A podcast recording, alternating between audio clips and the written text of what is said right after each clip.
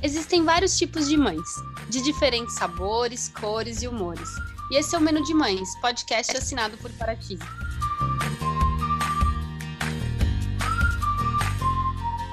Eu sou a Cora, mãe da Teodora, trabalho há 10 anos no mercado infantil e sou idealizadora do Menu de Mães, onde vou compartilhar experiências, aprendizados através de reflexões, entrevistas e bate-papos, para trocarmos muitas receitas.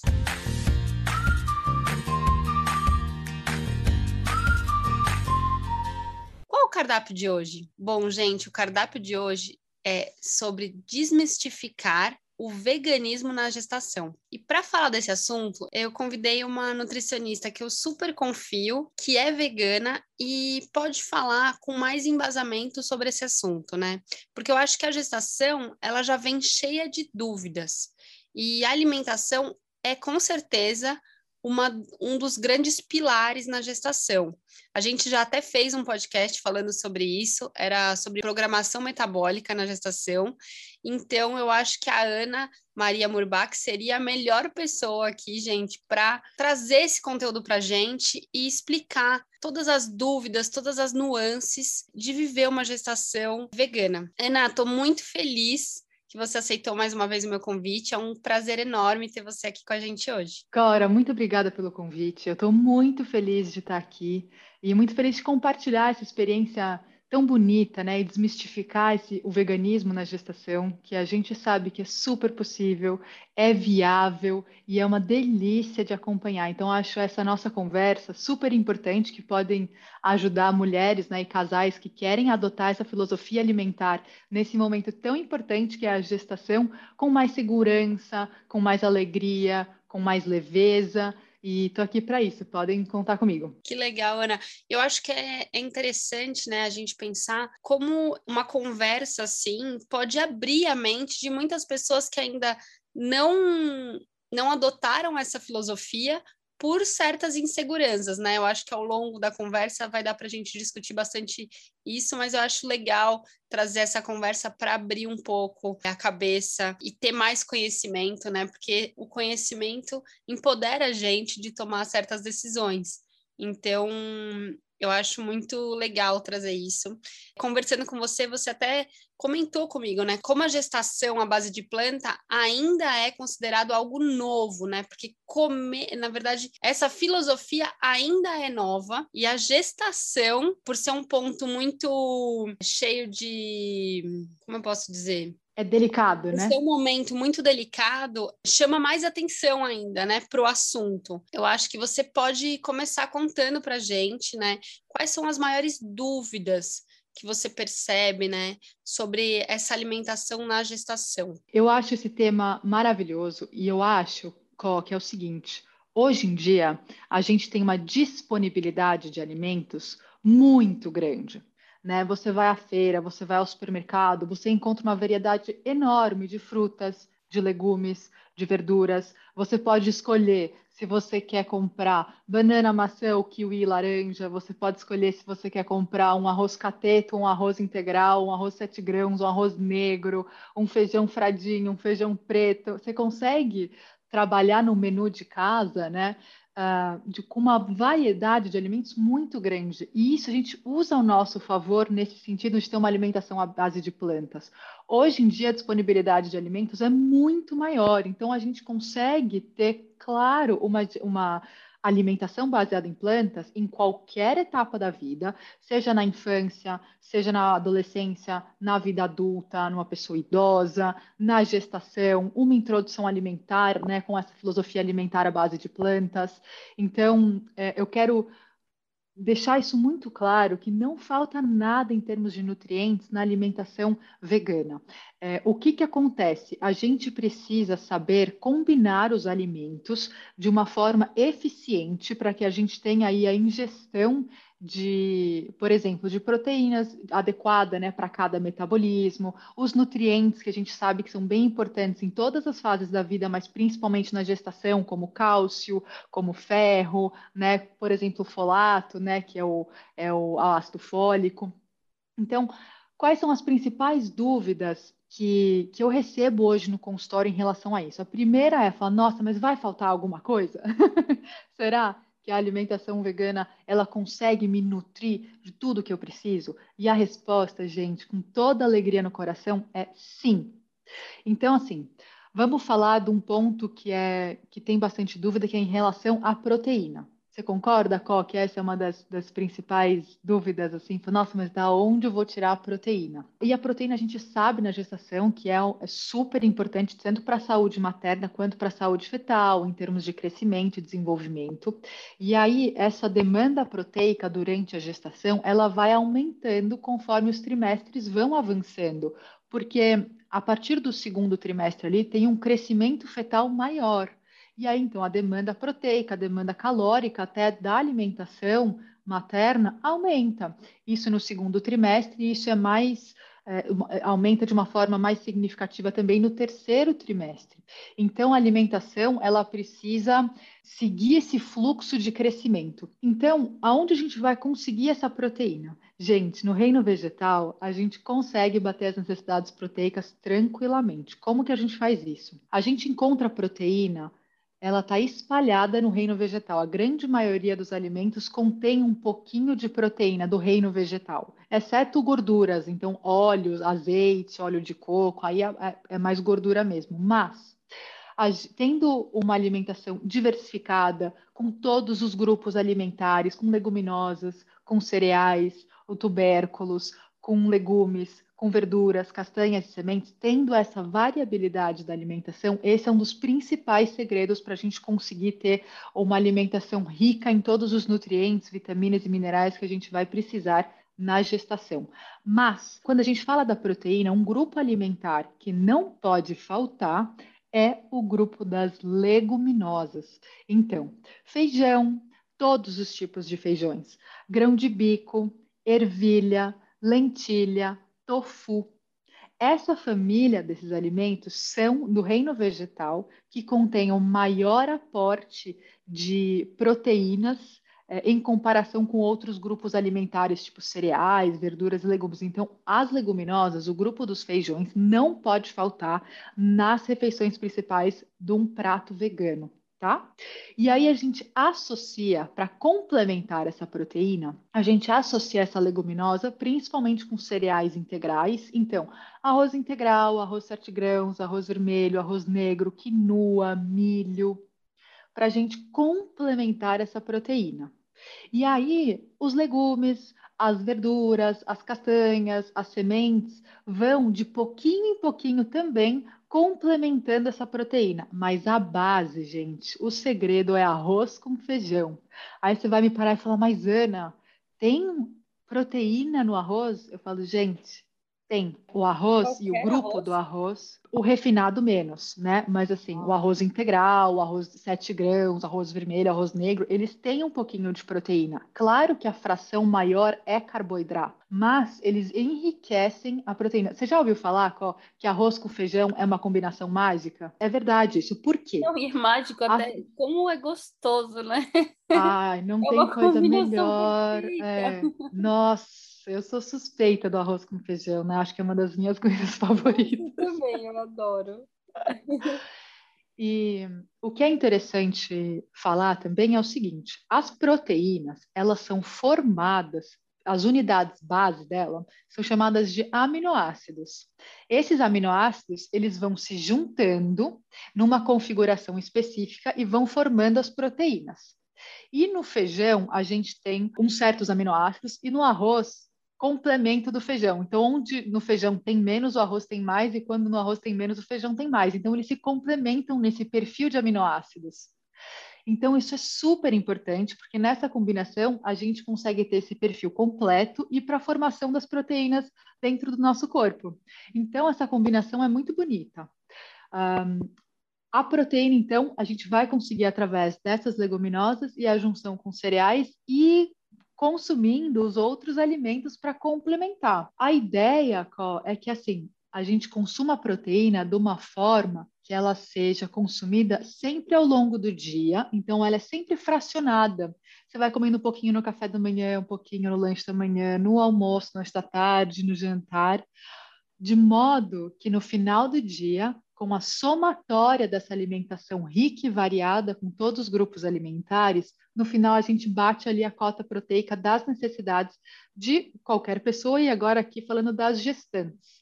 Então, conforme os trimestres vão avançando, a gente vai focando nesse grupo alimentar das leguminosas para ir aumentando essa demanda proteica e acompanhando esse crescimento fetal, enfim, ao, ao longo da gestação. E tem várias formas que a gente pode fazer isso.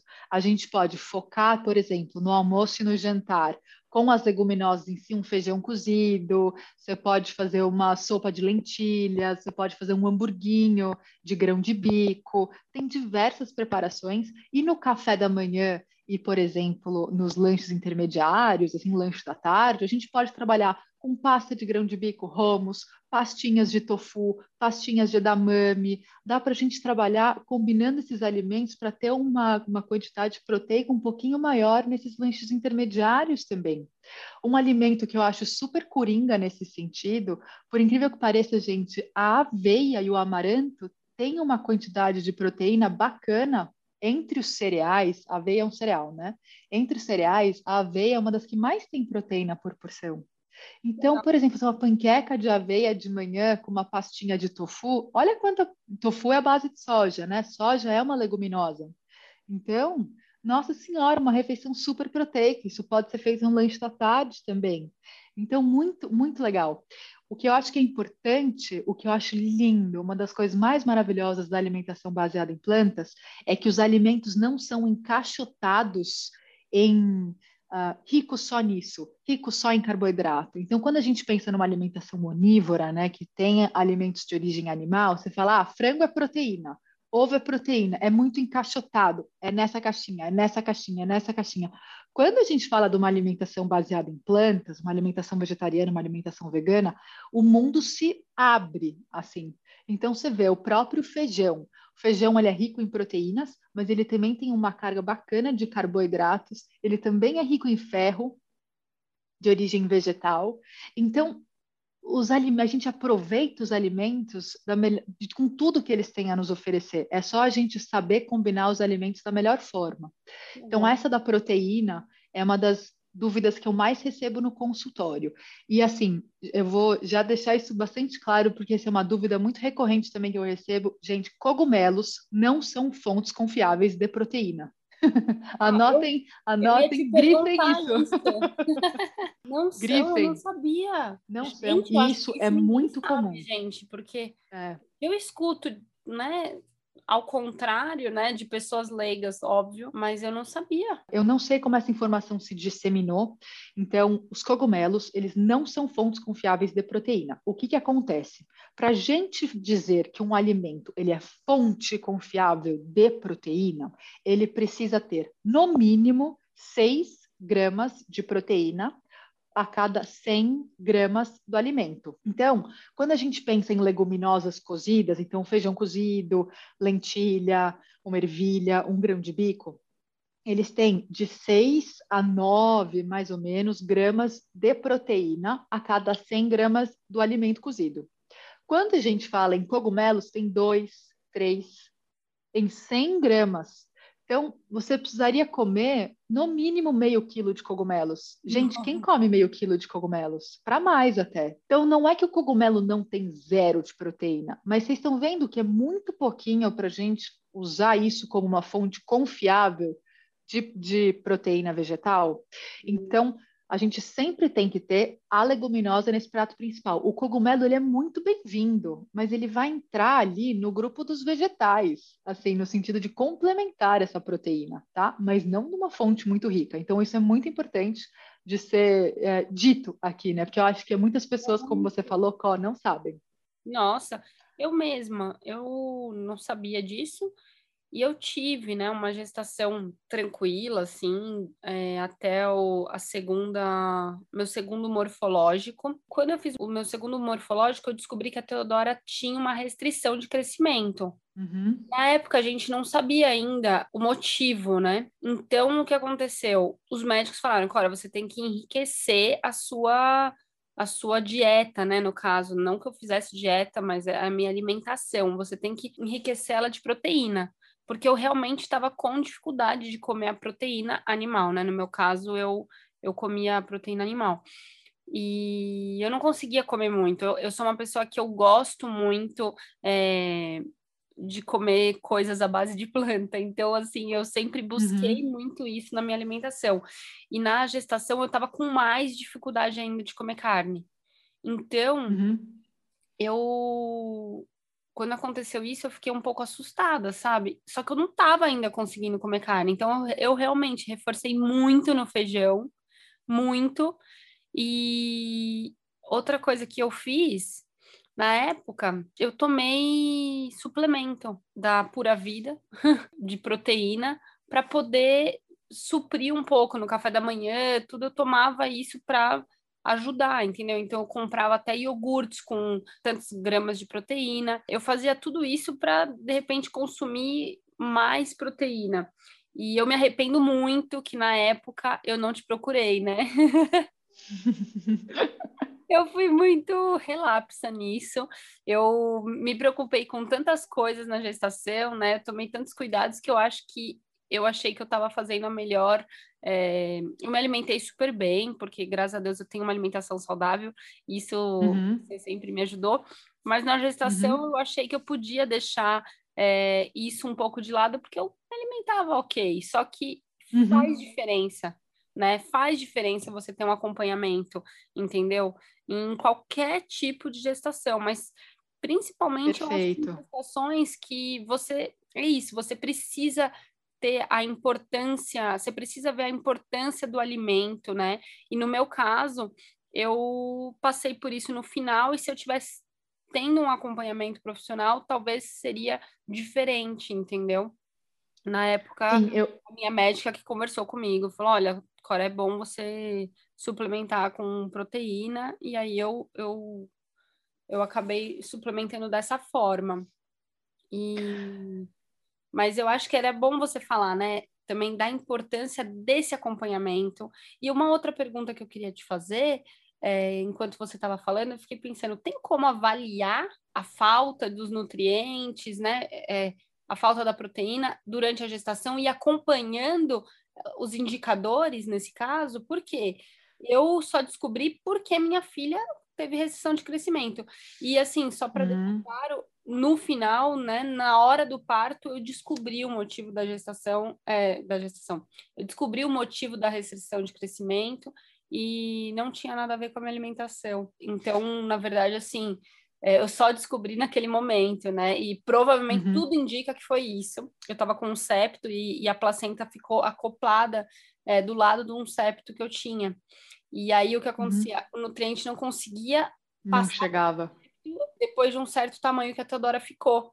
Ele uhum. começou a ter dificuldade de chegar. Então a Teodora não, não conseguia receber os nutrientes adequadamente. Então por isso ela não crescia mais tanto mas eu acho que é importante você falar sobre esses indicadores, que eu acho que isso também passa segurança e a importância, né, do acompanhamento, se você puder esclarecer claro, isso. Claro, claro. Eu achei super importante isso que você dividiu, até porque é uma dúvida também que eu recebo no consultório, falo, nossa, mas já ouvi falar que quando se tem uma gestação vegana ou base de uma alimentação à base de plantas, o bebê é pequeno. Né? Isso também é, um, é uma questão que eu recebo no consultório. E eu falo, gente, quando você prepara esse corpo feminino para a gestação, quando você adequa a alimentação, quando você tem essa questão do, do restri, da restrição de crescimento intrauterina, ela tem relação sim com coisas partes fisiológicas, que foi o que aconteceu com você especificamente, que não tem a ver com alimentação, né? Então tinha uma questão ali anatômica que estava fazendo com que os nutrientes não chegassem na Teodora quando ela atingiu um certo tamanho. Então, isso é algo que tem que ser avaliado pelo médico, né? Mas da parte nutricional, a gente, a questão proteica, a gente tem que adequar, tem que adequar a questão de ferro, de B12 também. Então, essa avaliação com um profissional de saúde que seja capacitado e que entenda a fisiologia da gestação é muito importante para, como você falou, para qualquer filosofia alimentar né? Não é só para uma gestação vegetariana, uma gestação vegana. A gestação, ela tem como você falou, nuances. Achei muito bonito isso, porque é bem isso mesmo. A gente tem, a, a, cada trimestre que vai, vai passando, a gente tem demandas nutricionais diferentes, a fisiologia da gestação vai, vai ficando diferente nesse sentido. Então, a gente tem que ir acompanhando essa gestação e fazendo as intervenções necessárias para que essa mãe esteja super bem nutrida e esse bebê esteja super bem nutrido. E na alimentação, na gestação, quando a gente fala da gestação tendo uma alimentação baseada em plantas, isso é igual. Então, ter um, um, acompanhamento com um profissional de saúde que entenda dessa filosofia alimentar, ele vai saber te orientar em combinar esses alimentos de uma forma eficiente que vá te nutrir. Você, por exemplo, usou proteínas em pó vegetais, né? Suplemento de proteína em pó. Isso pode ser um, um suplemento que pode ser usado na gestação sempre com prescrição de nutricionista, tá?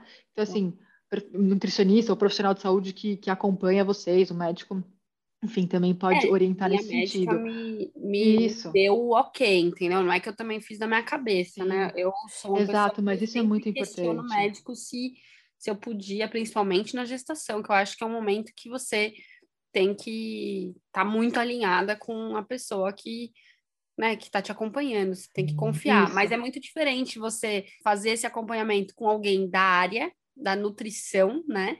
Sim. Do que você fazer Sim. isso com a sua médica. Eu, sei lá, eu percebo é que são campos. São campos diferentes também. Você, pro pediatra, são campos diferentes. É. Eu faço uma pergunta que eu faço a mesma para você, você explica tudo para mim. O meu pediatra fala: "Ah, tá bom, faz isso aqui, ó". eu adoro meu pediatra, acho ele excelente, mas ele quer uma coisa meio prática. Para ele, aquilo, óbvio que é importante a alimentação, mas para ele a Teodora tá bem no geral, tá tudo bem. E você não, você vai olhar os detalhes, né? Que são muito importantes, principalmente a longo prazo. Sim, eu acho que são profissionais que são profissões, né, tanto médico e nutricionista, que são complementares. Então, uh, em termos, os médicos, geralmente, eles não têm nenhuma formação grande, assim, na faculdade de nutrição, do mesmo jeito que na faculdade de nutrição não tem grandes, uh, grandes matérias sobre essa questão de medicina, passa muito por cima, né? Então, é assim... Profunda, né? Não, não, até porque não é o, o ponto, né? Então, a, a, nutrição a gente vai trabalhar via alimentação e suplementação quando necessário, enfim. E o médico vai trabalhar nas áreas dele, que foi a formação dele. Então, são questões complementares. E é muito legal ver esse, esse complemento, né? Fazer um acompanhamento com o nutricionista e depois com o médico faz toda a diferença, porque eles vão, vai somando esses pontos, né? Cada um com o seu olhar então, eu acho isso muito bonito. E em relação ao que você me perguntou, da, se dá para a gente dosar a quantidade proteica e dos nutrientes nos exames de sangue, é o seguinte: Dá. Só que o que, que acontece? Na gestação, a gente tem um fenômeno que acontece naturalmente, que chama hemodiluição. Ela acontece ali por volta da sexta semana, começa a acontecer e vai até o, último trimestre da gestação, por volta da 32 segunda semana da gestação. Essa hemodiluição, o que, que é? Aumenta a volemia, aumenta a quantidade de sangue que vai é, passando para essa mãe para poder levar os nutrientes para os tecidos maternos e também para o tecido fetal. Então, esse fenômeno é fisiológico, é normal, é, acontece. E o que, que acontece? Quando a gente dosa alguns parâmetros no exame de sangue, eles estão mais diluídos. Então, fica a, a, o critério para você avaliar exames de sangue na gestação é diferente. Então, pensando fora do contexto gestacional, a gente consegue super avaliar a quantidade de carboidrato da alimentação, quantidade da proteína na gestação. Esses parâmetros a gente consegue avaliar por exames de sangue de rotina. É muito interessante isso.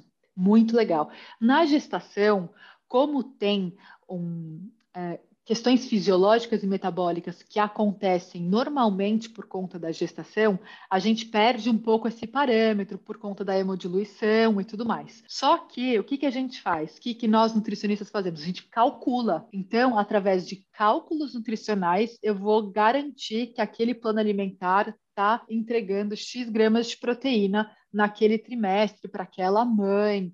Enfim, isso é super individualizado. Mas se vocês quiserem ter uma, uma base, gente, todo caso é um caso, tá? E não não peguem e se apliquem para vocês. Conversem com um profissional de saúde que acompanha vocês. Mas é só para dar um, um, parâmetro assim geral. No primeiro trimestre, enfim, da gestação, o ideal é que a gente consuma ali entre 0,8 e 1 grama por quilo de peso de proteína. Então, para vocês saberem mais ou menos quanto vocês precisam de proteína nesse começo da gestação, vamos por 1 grama por quilo de peso, que é mais fácil. Vocês peguem o teu peso, multipliquem por 1. Então, o teu peso é a quantidade de gramas que você precisa de proteína por dia. Então, uma pessoa de 70 quilos precisa de 70 gramas de proteína por dia. Que legal. Entende? Muito legal, você, né? Aí você, você fraciona, fraciona isso. Ao longo do dia. Isso, exatamente. Pô. E aí, é, é indiferente pro organismo se a proteína vem de origem animal ou vegetal. Você entende o que eu estou falando? Por isso que você assim, ah, mas vai faltar proteína, tem menos. Não, o corpo vai quebrar essa proteína e vai retirar os aminoácidos, que são essas bases da, da proteína. Então, feijão, por exemplo, é super rico em proteína de origem vegetal. Ele, essa proteína vai ser quebrada e você vai absorver os, os aminoácidos. Então, fiquem muito tranquilos, quem está aqui nos ouvindo, que a, alimentação baseada em plantas, ela pode ser, ela não falta proteína, é só a gente saber combinar os alimentos. Isso pode ficar, as pessoas podem ficar tranquilas, mas precisa de um acompanhamento com um profissional, sim, em qualquer filosofia alimentar, para acompanhar essa gestação nos trimestres. Então, esse dado de um grama por quilo de peso que eu passei para vocês é no primeiro trimestre. No segundo e no terceiro, isso sobe entende? Uhum. Então é muito importante esse acompanhamento durante os trimestres.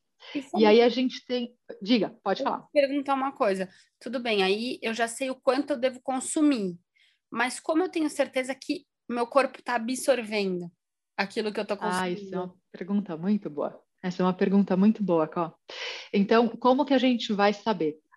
Através de sinais e sintomas, né? E isso a gente acompanha também nos, nos exames de sangue, por exemplo, tá? A, a gente consegue dosar é, alguns nutrientes, minerais no exame de sangue, a gente vai tendo parâmetros ali para ver se está adequado, se não está adequado, e também a gente tem suplementações personalizadas, individualizadas para cada gestante, dependendo ali das necessidades e os resultados dos exames de sangue. Isso também é ah, super legal. importante, porque muitas vezes a alimentação, como a gestação tem uma demanda muito grande, principalmente de alguns nutrientes específicos, tipo ferro, cálcio, a alimentação às vezes não dá conta. Então a gente precisa de um suplemento a mais. Ai, Ana, mas como é que eu vou saber?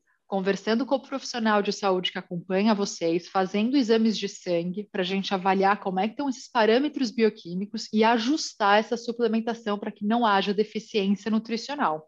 Então, é muito importante frisar aqui que essa suplementação é feita por profissional de saúde tá? O profissional que acompanha as pessoas. Não se autossuplementem.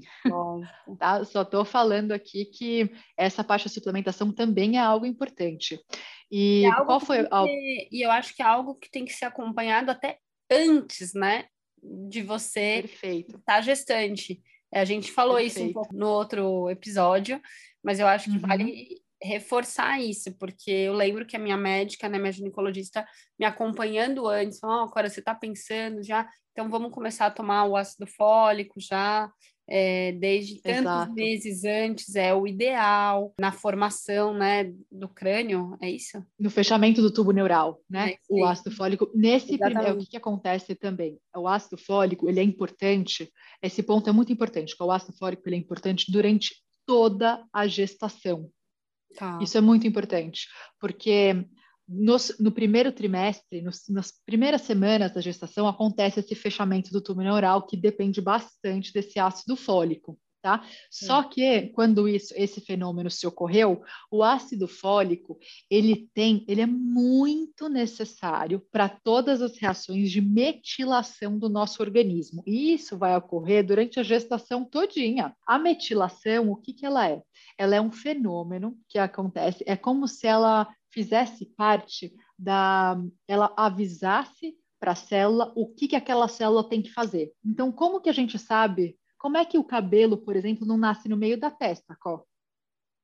Como é que o cabelo nasce até essa linha que a gente tem aqui na testa e não vai nem mais para frente nem mais para trás? porque tem sinalizações intracelulares de metilação. Você vai desligando uma parte do gene, ligando outra parte do gene, desligando outra, ligando uma e dando funções para aquelas células para elas saberem aonde elas têm que atuar. Então, as células vão falando: olha, até aqui é cabelo, até ali é, é, é testa. Mesma coisa com unha. Fala, gente, mas como é que a unha não vem até o. o como é que ela para ali? Como assim? Quem falou? né? Como assim? Quem decidiu isso? Quem decidiu? É, como é que não nasce um pelo na minha bochecha, assim? É. Então, isso são informações intracelulares, né, da parte genética, que você vai desligando essa função, ligando aquela função, desligando aquela função. Isso é super. Olha a importância disso para desenvolvimento de tecido, para desenvolvimento de órgãos. E isso, o ácido fólico é importantíssimo o ácido fólico, a B12, a B6. Então, não é só ácido fólico, gente. A B12 é extremamente importante para esse metabolismo do ácido fólico. Na falta da B12, o ácido fólico pode ter dificuldades na sua ativação e na transformação desse ácido fólico internamente, né, em sua forma ativa. Então, as pessoas falam muito do ácido fólico, e claro, ele é super importante, mas não podemos esquecer dos outros nutrientes. Os nutrientes não agem sozinhos, existe uma sinergia entre eles. Então, Legal. por isso que a alimentação tem que ter todos esses grupos alimentares, tem que ter vegetais verdes escuros, por exemplo, tem que ter bons aportes de ferro, bons aportes de cálcio, um exemplo, por exemplo, é a saúde tireoidiana. A gente sabe que a demanda da tireoide, ela fica mais. A tireoide é mais demandada na gestação. Sim. E para a saúde da tireoide, a gente precisa de magnésio, a gente precisa de B12, a gente precisa de ferro, a gente precisa de selênio, a gente precisa de iodo. Então, vocês estão vendo que na falta de algum nutriente trava alguma coisa ali. Sim. E muitas vezes a gente acertando essas deficiências nutricionais através da alimentação e muitas vezes através da suplementação personalizada, individualizada, o corpo flui muito melhor. E isso diminui também ah, esses alguns sintomas na, na, gestação que são mais comuns. Melhora muito, por exemplo, o cansaço. Ah, isso é importante. Que é muito é super importante. Então, como o corpo funciona melhor e tem substrato para funcionar de uma forma harmônica, ou seja, você dá tudo que aquela mãe precisa, tudo que aquele bebê precisa, as coisas fluem melhor. Não é que aquela gestante, não estou falando, nossa, acertando tudo isso não vai ter sintoma algum, mil maravilhas. Não, gente, eu estou falando uma realidade, mas ajuda, pode ajudar. Então, aquela gestante, ela pode ter mais disposição, ela consegue passar pelo dia fazendo as atividades sem que fique exausta, porque isso é muito comum de ouvir, né, Có? Fala, nossa, eu tô muito cansada, a cabeça não tá funcionando direito, enfim, e tem alterações hormonais, metabólicas, né? o corpo muda ali, então a gente tem que ter essa sensibilidade para às vezes diminuir um pouco o ritmo, dependendo de como é o ritmo daquela mulher e tudo mais, mas sabendo que a gente, eu já fico esperta, falar, ah, eu tô muito cansado, falo, hum, vamos pedir aí esses exames de sangue, vamos ver se está tudo bem e vamos corrigir se tiver corrigir alguma deficiência, se houver. Então, isso é muito importante também. Por isso que fazer exames de sangue ao longo da gestação é super importante. As demandas mudam de acordo com os trimestres, demandas nutricionais, né? É, os meus exames, eu era super regrada, né, durante a gestação em relação a isso. E eu acho que um dos motivos, talvez, que eu achei que eu não precisava procurar ajuda foi porque, como meus exames estavam sempre em ordem, eu me sentia segura que estava tudo bem. Só que é isso, Sim. você tendo esse acompanhamento nutricional, você, você não precisa ter só quando vai mal. Na verdade, né? Só quando algum indicador não está bom. É bom você estar tá em ordem e ainda assim ter isso. Por quê? Porque pode influenciar no cansaço, pode influenciar. Eu tive uma gestação muito agradável, sabe? Eu não posso reclamar. É, só que no finalzinho eu tive essa questão, né, que me preocupou bastante e que uhum. eu acho que um dos motivos, eu, eu quero levantar isso aqui, é eu não procurei uma ajuda porque como eu já tinha muitas coisas para fazer, eu não queria ter mais uma coisa para me preocupar. Então, ah, ir num médico a mais. E eu acho que a gente tem que olhar para isso de forma leve e não uma obrigação ruim, porque a gente está cuidando do nosso corpo, né? É, que uhum. é o uhum. nosso templo. Então, assim, por que você está pensando que isso é algo, algo a mais de forma pesada, né? De uma forma negativa. Então, eu acho que a gente tem que tirar um pouco essa impressão, entendeu? De uma obrigação, sabe? Tem que é, ser uma sim, obrigação sim. leve. Então, se a gente levar dessa forma, eu acho que é muito mais saudável e só faz bem pra gente, porque ter um acompanhamento nutricional é sempre muito importante, porque isso melhora a sua qualidade de vida, né? E uhum. então é, é, eu acho incrível. E hoje, se eu né, posso ajudar alguém, dar uma, uma dica em relação a isso, eu sempre falo, nossa, procure uma nutricionista, acho que pode te ajudar, né, é, em várias questões. E eu acho que isso é realmente importante, é por isso que eu te convidei, inclusive. Ai, eu fico muito feliz, Falando. porque realmente é mesmo, é mesmo, e é uma questão de autocuidado, né, Có? Eu acho que essa questão do cuidado com a alimentação, como você falou, de forma alguma para ser algo pesado, penoso, nossa, que difícil, e não é de forma alguma para fazer dieta, isso é muito importante, muito importante a, a alimentação nesse período gestacional não é restritiva, de forma alguma. Então, a palavra dieta nem entra aí. A questão é uma reorganização da alimentação para que a mãe esteja nutrida com tudo o que ela precisa, para ter uma gestação agradável, para ser uma gestação com a menor risco de ter intercorrências. Né? Então, assim, isso é super importante. A abordagem nutricional não é para ser uma coisa pesada, não é para ser uma coisa uh, que vá dar trabalho, não é. É para adequar a alimentação para a gente deixar tudo em ordem e esse corpo feminino dessa gestante tá com tudo, forninho ali, todo vitaminado, da, sem excessos e sem falta. E aí o desenvolvimento, o crescimento desse bebê vai acontecendo de uma forma natural e saudável, sabe? Sim. Então isso é isso é muito, muito importante e é super bonito de acompanhar. A hora que você vai vendo, sabe, os trimestres passando, aquela mãe se sentindo bem, sabe, e os exames estão em ordem. Você vai percebendo que a gestação vai ficando, ela, ela tem um fluxo mais tranquilo, sabe? Então isso é muito, é muito bonito, assim. É uma área que eu sou super encantada. Que legal. E, e assim, Ana, voltando, né, um pouco quando você claro. fala dos alimentos. Eu queria saber assim, tem uma lista de alimentos que você considera mais importantes para o consumo durante uma gestação, é, principalmente uma gestação vegana, né? Sim, essa pergunta é muito boa. Se eu tiver uma dica para passar para vocês, é o seguinte: na alimentação baseada em plantas, tenham, consumam todos os grupos alimentares: frutas, legumes, verduras, leguminosas, cereais, sementes, porque essa variação da alimentação é o que vai fazer com que a gente consuma uma gama maior de nutrientes. E aí, claro, que a nutricionista, o profissional de saúde está ali para personalizar isso para suas necessidades.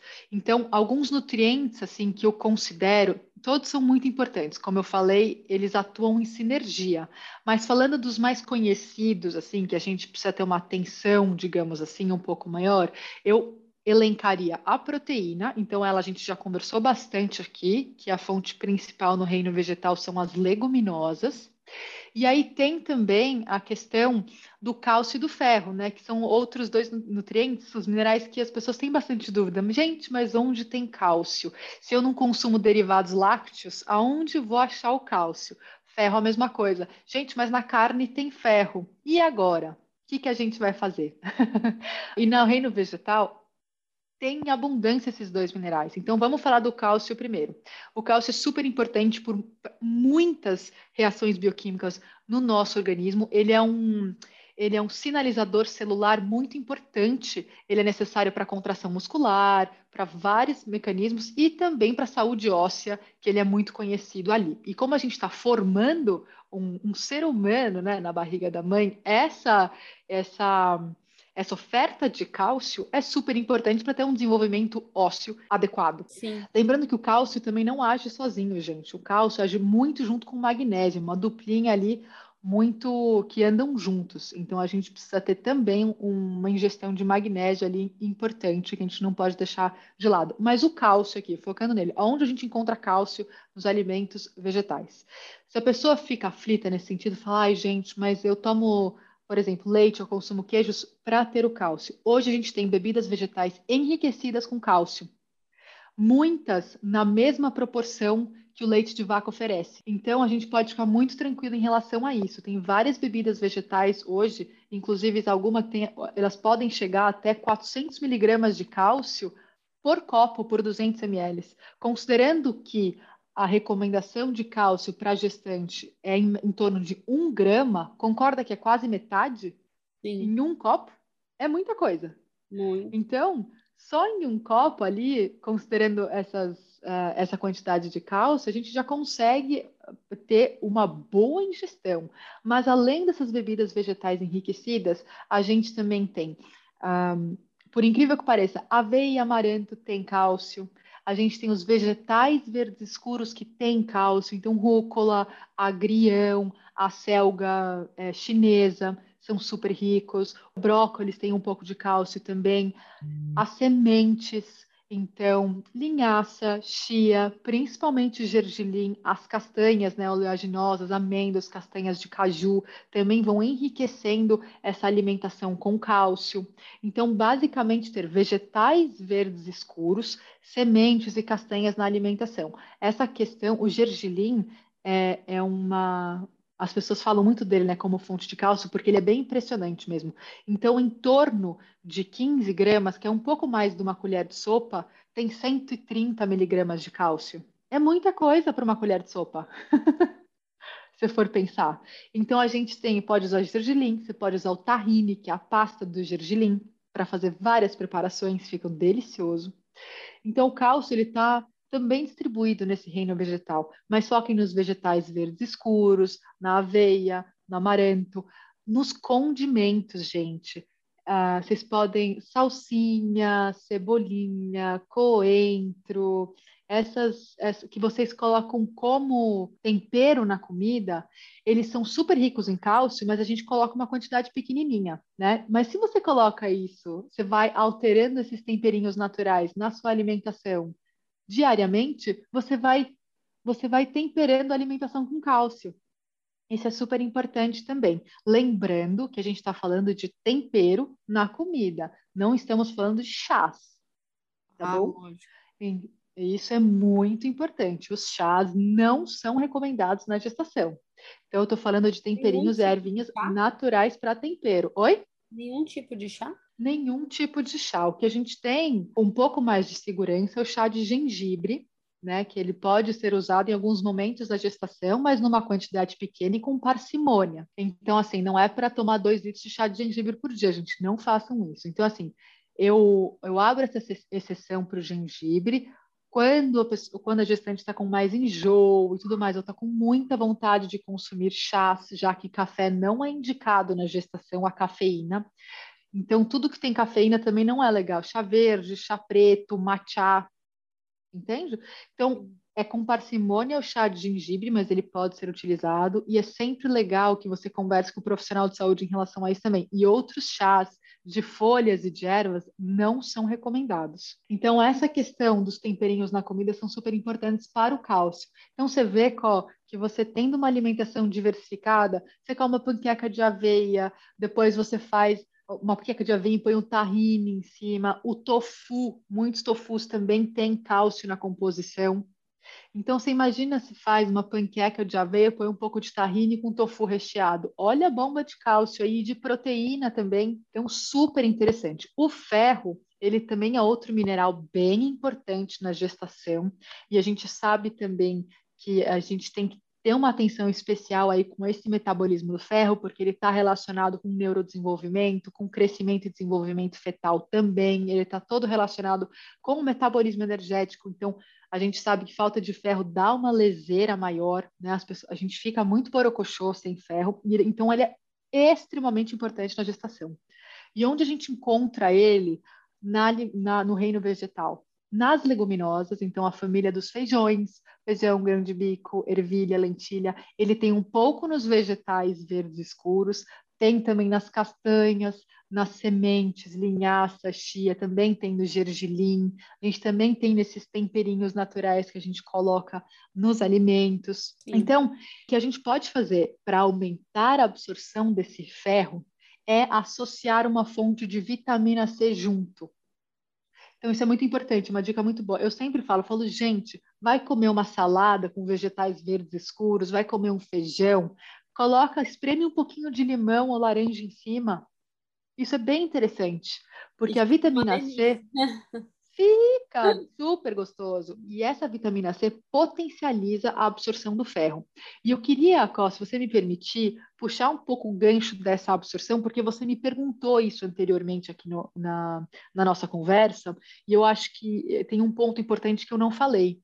Ah, você se incomoda de eu, de eu esticar um pouquinho aqui? Não, imagina, pode falar, eu acho super importante. Como você me perguntou, como é que a gente vai ter uma absorção dos nutrientes? Como é que eu vou saber que eu estou absorvendo aqueles nutrientes? Então, a gente tem os parâmetros bioquímicos que a gente pode pedir para a gente ter certeza, e aí ajusta a alimentação e suplementação de acordo com esses exames, mas a gente também tem que tomar cuidado e uma tem que cuidar com muito carinho da microbiota intestinal dessa gestante, tá? Isso é um tema enorme, é um tema para uma aula, assim, para outro podcast até, mas a é saúde dessa, a saúde da microbiota intestinal materna tem muita influência na saúde fetal. Então, uma microbiota que tem as bactérias, os bichinhos do bem, ela vai organizar esse metabolismo e o, o bebê vai sofrendo uma influência positiva dessa microbiota. Então, uma, uma, um intestino que está saudável, que funciona adequadamente, ele vai estar apto para absorver os nutrientes de uma forma mais eficiente na gestação. É muito interessante porque a absorção dos, de alguns nutrientes na gestação, ela já é potencializada na gestação, porque o corpo fisiologicamente já sabe que ele precisa nutrir a mãe e esse bebê. Então, o corpo já tem mecanismos ali para aumentar a absorção desses nutrientes.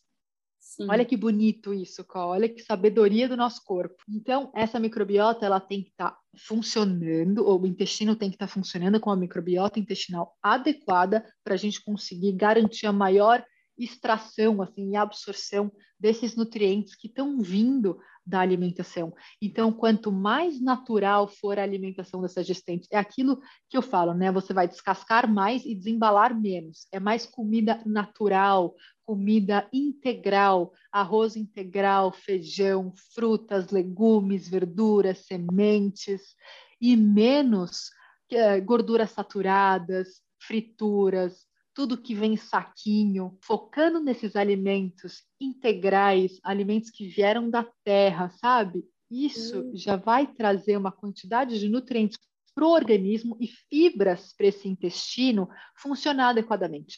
Então, essa questão da microbiota intestinal é muito importante. A gente sabe que já tem estudos relatando que uma microbiota materna é, que está bagunçada, que a gente chama isso de disbiose, um intestino disbiótico na gestação, pode interferir negativamente no parto, pode interferir negativamente no. É, é, pode, por exemplo, aumentar as chances da criança ter sobrepeso, obesidade no futuro, lá quando ela é criança, adolescente, adulta. Então, essa formação da microbiota intestinal do bebê ela é altamente responsiva, digamos assim, ela responde à microbiota intestinal da mãe. Olha a importância disso.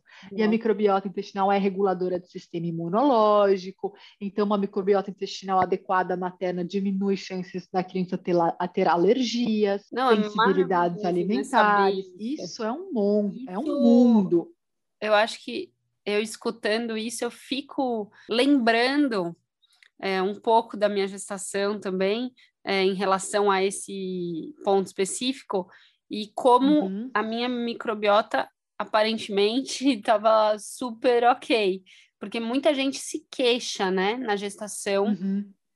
dessa parte intestinal. Eu que já tive Sim. muito problema na adolescência, eu não tive nenhum problema nessa fase. Ai, que bom. Graças a Deus eu estou alguns anos é, muito melhor. Eu acho que isso tem totalmente ligação com a minha alimentação. Ela sempre foi uma boa alimentação, mas eu acho que eu melhorei com, os, com o passar dos anos, né? Então eu tenho certeza que isso influenciou muito. A Teodora, apesar de ter tido esse problema de restrição de crescimento, é uma criança super saudável. Uma criança que, que maravilhoso. nunca fica doente, graças a Deus. é uma criança, assim, que cresceu super bem, entendeu? Uhum. Né? Nos acompanhamentos com o pediatra sempre foi nossa, super elogiada. A Teodora nunca alcançou a curva de crescimento, né, padrão.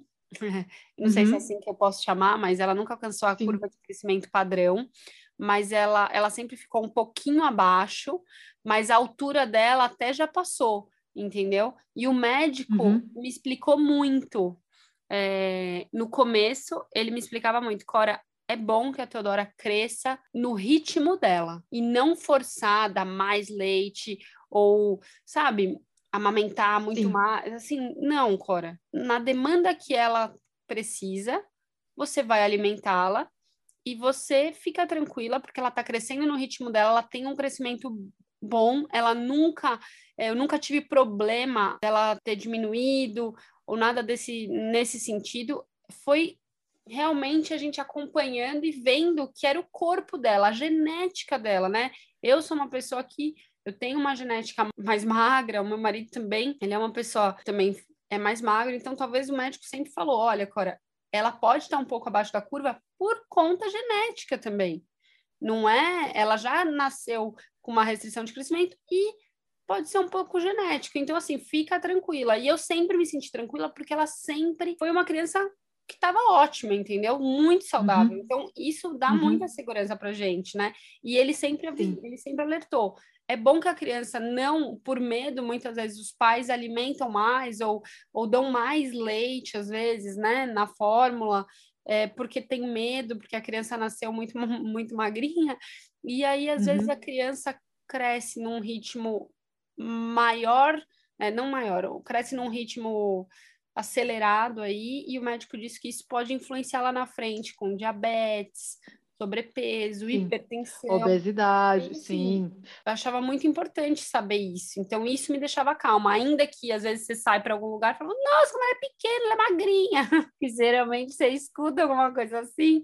Mas eu me sentia segura, entendeu? Porque eu sabia que eu estava é, né, além de ser acompanhada, eu, eu percebia que ela era uma criança saudável, sabe? Sempre, apesar dela ser magrinha, sempre foi fofinha.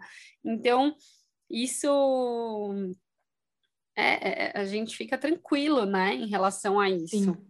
E... É, é, importante, eu acho que um dos fatores, um dos, né? Acho que tem, tem muito, muitas questões aí envolvidas, mas um dos fatores é justamente isso que você falou. Que cada, eu falo muito isso para as gestantes e para quem acabou de ter filho, falo, gente, o seu filho ou a sua filha é único. Ele tem ou ela tem a trajetória dele ou dela, né? É. Então é algo que a gente precisa sempre. Por isso que esse acompanhamento com o nutricionista e depois com o médico e com o pediatra quando o bebê nasce, enfim, ele é super importante da gente continuar esse acompanhamento mesmo no pós-parto.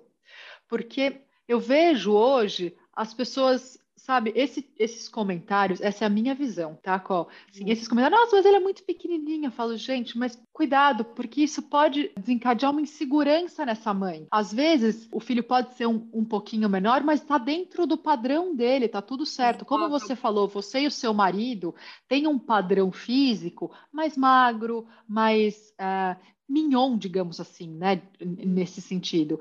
Então, assim, é de se esperar que considerando toda a carga de hereditariedade, que a Teodora vá seguir um desse, desse padrão de vocês. Então, claro que tem que pesquisar como está a alimentação, tem que pesquisar essa questão do desenvolvimento com o pediatra, mas descartando tudo isso, a criança está bem, ela está se desenvolvendo, não é uma criança que tem o sistema imunológico mais abatido, abalado, vai super bem, come super bem e está dentro de um padrão de crescimento, ela continua crescendo, mas no ritmo dela, tá tudo certo. Né? Então, isso é uma das questões. Agora. Oi? Você, é, foi ótimo você explicar tudo isso agora, porque foi tudo isso que eu quis dizer, mas eu falei um pouco, né? É, de uma forma mais confusa, até porque é não, deu para entender as palavras certas e, e passar a mensagem em relação a isso de forma tão clara e objetiva, mas você passou exatamente o que eu quis dizer. Que é isso, ela tem um padrão dela, eu respeitei isso e ela, nossa,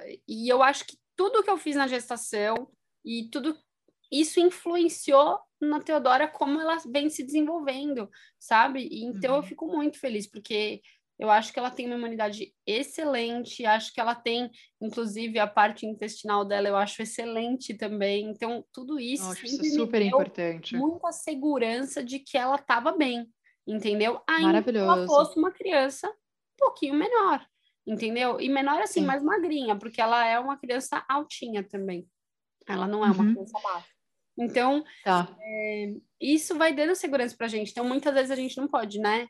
Dar atenção para esses tipos de comentários e, e sim observar né, nosso filho e a gente como isso. gestante, como a gente tá. E isso eu acho que tem tudo a ver com essa parte de você, é, a gente falando né, sobre o veganismo na gestação, como isso às vezes choca as pessoas, né? Então, às vezes, Sim. você não se sente incentivada a adotar essa filosofia, principalmente num momento como esse, porque isso choca a sociedade muitas vezes e gera, questiona gera questionamentos, como se você estivesse fazendo algo errado. Então, eu acho que você podia falar, né, para nós, é, formas de incentivar, né, para quem deseja adotar essa filosofia, né? E essa pessoa uhum. se livrar um pouco de alguns preconceitos ela se sentir fortalecida, entendeu? A seguir em frente com o que ela acredita, né? É, é um apoio mesmo, né? Ana, eu acho que você pode contar um pouco disso para gente. Talvez você viveu isso, ainda que não tenha sido na gestação. Você talvez viveu isso quando você talvez adotou essa filosofia. E eu acho que é importante você comentar isso e, e reforçar isso na gestação, porque na gestação, como você está cuidando de você, mas cuidando de mais alguém dentro de você, uhum. né? Você está gerando uhum. alguém, uhum. você muitas vezes é questionada por isso, sabe? Então você tem que estar tá fortalecida, Sim. senão você escuta um, um comentário e se sente mal, fica insegura, tem medos, gera dúvidas e é isso, eu estava fortalecida, né? Estou um, fazendo essa comparação com, em relação à Teodora, porque se eu não tivesse fortalecida e segura que a Teodora estava bem, eu ia me importar com comentários de nossa, como ela é pequena. Entendeu? Isso. Nossa, que magra. Eu acho, qual é? E tipo, ela é magra mesmo, é um pouco dela. É, é genético, mas tá tudo bem. A gente está ótima, entendeu? Ah, estamos ótimos, obrigada. É, e eu acho que um pilar importante é as pessoas buscarem informação, né? Porque elas aí, informação, gente, conhecimento é uma ferramenta muito poderosa, porque você consegue, isso te traz muita segurança. Então, assim, trabalhar com profissionais de saúde que sejam abertas a essa filosofia alimentar, né? Porque aí o profissional de saúde vai te dar o conforto, vai te dar a segurança, não é isso que você quer fazer, então vamos seguir assim, vamos que vamos, né? Então, você buscar informações, você ler a respeito, você então ouvir podcasts que falam sobre esse assunto, que é possível ter uma gestação vegana, tem que ter um acompanhamento nutricional, como toda gestante deveria ter um acompanhamento nutricional. É um momento delicado mesmo, mas não vai faltar nada na sua alimentação porque você tem uma alimentação vegetariana ou vegana. Uma alimentação onívora, que é a base de fast food e açúcar refinado e farinhas brancas, vai ser deficiente também. E não é por conta da, da carne. Você entende o que eu quero dizer? Uhum, com certeza. Então, assim, a alimentação vegana baseada em plantas, ela é maravilhosa e ela consegue sim te dar todos os nutrientes, tudo o que é necessário para ter uma gestação tranquila, uma gestação saudável e precisa de um acompanhamento nutricional, conseguir se for melhor com uma, com uma profissional de saúde que entenda dessa filosofia, entenda dessa fisiologia da gestação. Então, acho que esse é o primeiro ponto. Busque informação, porque a informação fortalece. E eu acho que quando você tem esse acompanhamento, você vai tirando as suas dúvidas e vai se sentindo mais fortalecida. Fala, não, tá tudo certo. Aí faz o exame de sangue, tá tudo bem. aí você vai fazendo os morfológicos, está tudo bem. Então, isso vai dando um calorzinho ali no coração, né, Có? Você vai vendo que as coisas vão se vão entrando no eixo e que vai, vai dando tudo certo. Então, as pessoas têm bastante, eu, eu acredito, né?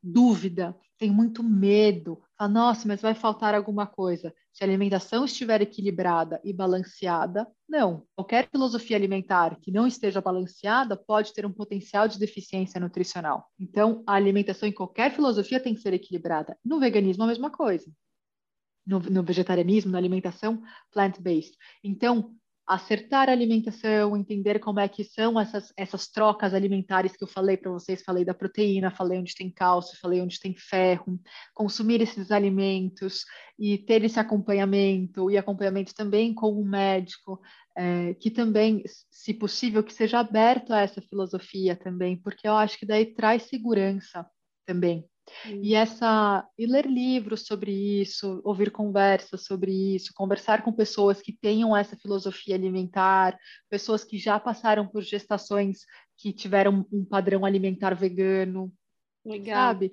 Isso Sim. vai, isso vai trazendo conforto, isso vai trazendo alegria, isso vai trazendo leveza. E eu acho que assim, se é outra coisa é, se é isso que vocês querem ter uma gestação com essa filosofia alimentar, se é isso que faz o coração de vocês vibrar, procurem profissionais de saúde que tenham essa filosofia alimentar. Ajuda também.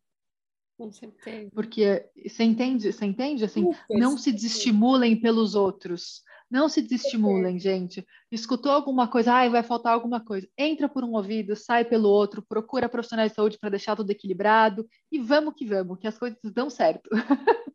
Com certeza. Achei é, é, é muito isso que você falou e eu gostei muito de você falar, né, para ter esse suporte, né, esse apoio para uma tomada de decisão dessa é, de vida, né, porque você muda um pouco seu estilo de vida e eu acho que é incrível. Eu gosto muito, apesar de ainda né, não ser uma pessoa vegana é, que tem adotou essa filosofia vegana, mas eu, eu aprecio muito, penso muito sobre isso e alguns momentos que eu trouxe isso para o pediatra da Teodora, que eu adoro ele, me sinto super confiante com ele em vários aspectos, mas ele não é dessa filosofia. Então, ele não me dá esse apoio. Uhum. É, né, o pediatra. Então, eu, eu acho, acho, importante que, assim, você ter alguém é. realmente que, que acredite nessa filosofia, porque senão a pessoa ela não vai te apoiar, e não é que ele não apoia assim, ele fala mal, não, ele só não, não dá a devida importância quando eu trago esse assunto, entendeu? Porque uhum. ele uhum ele tem, sei lá, acho que outro, outro pensamento. Então, é, é muito importante. E eu, né, venho trabalhando essa ideia e pensando para me fortalecer e quem sabe em algum momento eu eu consegui né adotar uma filosofia como essa é, não sei tô Sim, eu, eu, eu entendo o que você está falando. Eu sempre com os meus questionamentos, mas achei muito legal você falar isso, de procurar pessoas, né, profissionais que têm uma filosofia como essa, porque senão é difícil. A pessoa até entende, mas talvez ela não compartilha daquela ideia. Então é difícil. Isso. Eu acho que assim, se a pessoa não adota essa filosofia alimentar, tudo bem, super respeito, acho que as pessoas são diferentes e, são e, e têm a opinião delas, a, a vida Nossa. delas, né?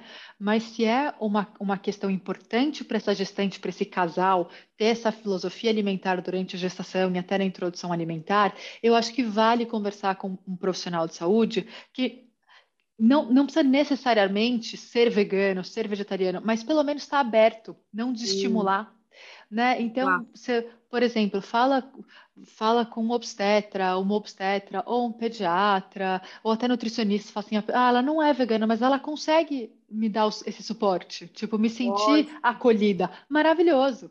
Então, só disso já é, é incrível, a pessoa sentir conforto, sabe, acolhida. E então não necessariamente precisa ser um profissional vegano ou vegetariano, uma pessoa com a cabeça aberta nesse Sim. sentido, a que acolha essa filosofia alimentar. Isso já faz toda a diferença. E a, eu acho que assim, a vivência com essa alimentação, né, essa filosofia de vida, também ajuda porque traz dicas práticas, traz experiências, né? Você vive isso todo dia, você vai com as cartas, você tem as cartas na manga e tudo mais. Então, é bacana, claro, mas eu acho que só das pessoas terem, abrirem o coração para os casais e para as gestantes que querem ter essa filosofia alimentar, eu acho muito, muito especial, muito importante. Com certeza. Acho que é, além de você ser acolhido, você se sente respeitado, né? Eu, por exemplo, Exatamente, sim. quando eu te conheci, né, foi indicação de uma amiga minha que é, é ela é vegana e uhum. eu te procurei porque eu queria me aproximar cada vez mais e queria ter né, alguém que tivesse essa filosofia e que me passasse, mas você, eu sempre me senti muito acolhida por você, mesmo eu falando, olha, eu ainda tenho vontade de comer carne ou peixe, e você sempre me apoiou, entendeu? Você sempre respeitou a minha decisão e eu mostrava, ah, eu quero evitar mais, então, né? E você sempre me deu isso, então acho que isso é muito importante, é assim que você se sente bem, né? Ah, eu, fico muito feliz com esse relato, porque eu tô aqui para ajudar, sabe? Eu não tô aqui para julgar ninguém. Então, se você fala para mim assim, olha, para mim isso ainda é importante, consumir carne de vez em quando para mim ainda é importante. Claro. Então, o que que a gente faz? A gente não tira nada, a gente só inclui. Então, às vezes, a pessoa tendo outras opções além das proteínas de origem animal, já dá um conforto enorme. Ela já, já vai fazendo trocas, a alimentação já vai ficando mais variada. Exato. Então, e isso ela é um vai ponto. diminuindo. No meu caso, por exemplo, eu já não era muito carnívora. E eu percebo que com o seu acompanhamento eu diminuo cada vez mais o meu consumo. Acho que por, por isso, pelas dicas, por todo esse suporte. Então, é possível, né? Você tem que ter esse apoio mesmo e se sentir, além de acolhida, eu acho que respeitada na sua decisão, porque é uma decisão que só cabe a você, né?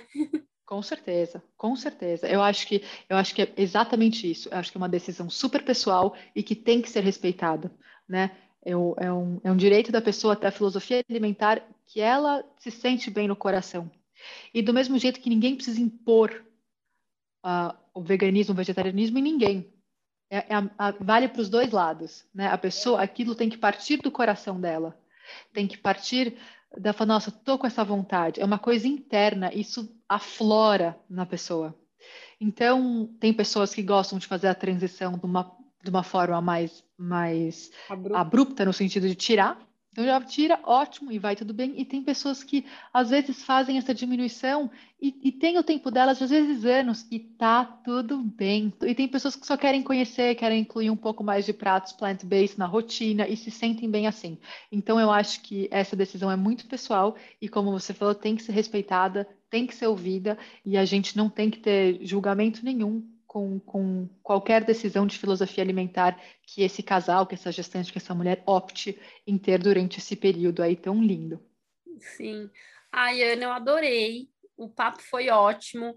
Acho que você esclareceu, né, pontos muito importantes relacionados a nutrientes, né, a atenção que a gente tem que dar, né, numa gestação vegana para certos para certos nutrientes. Você desmistificou um pouco esse assunto, né, porque realmente ele gera muitas dúvidas e gera uhum. muita insegurança. Então eu acho que passou essa confiança para essas gestantes que querem optar por isso ou já adotaram essa filosofia há um tempo, mas agora estão vivendo uma nova fase e essa fase uhum. requer novos cuidados e, e uma uhum. certa atenção. Então, acho que você passou muito bem essa, esse recado aqui para nós. Então, acho que é sempre muito bom conversar com você, né? Com essa sua calma. É, e a gente aprende cada vez mais. Então, eu agradeço de coração por todas essas dicas e por esse incentivo para essas mães gestantes que, que querem adotar essa filosofia se sentirem cada vez mais fortalecidas. Ah, eu estou muito feliz. Cal, muito obrigada pelo convite. Eu agradeço de coração também. É sempre uma honra e uma alegria estar aqui. E ainda mais falando desse tema que para mim é, um, é uma alegria muito grande. Né? É uma jornada super bonita, é uma jornada encantadora e eu adoro poder ajudar essas mulheres, ajudar esses casais a se sentirem seguros e felizes com as suas com essa decisão né, e se sentirem seguros com essa decisão de ter uma alimentação baseada em plantas ou mais baseada em plantas nesse, nesse processo todo. Espero que eu possa ter contribuído assim para trazer mais informações é, legais e pertinentes. E eu agradeço muito. Estou muito feliz e obrigada pelo convite. Obrigada a todos vocês que estão aí nos escutando. Ah, obrigada, gente. Espero que vocês tenham gostado do episódio de hoje. E é isso. Se você gostou desse podcast, compartilhe com os amigos, não deixe de nos seguir e acompanhar todo o conteúdo que ainda vem pela frente. Siga também nosso Instagram e aproveite para me enviar mensagens do que você mais quer escutar aqui no Menu de Mães. Vamos degustar juntos cada item do nosso imenso cardápio da maternidade. Beijos, Có!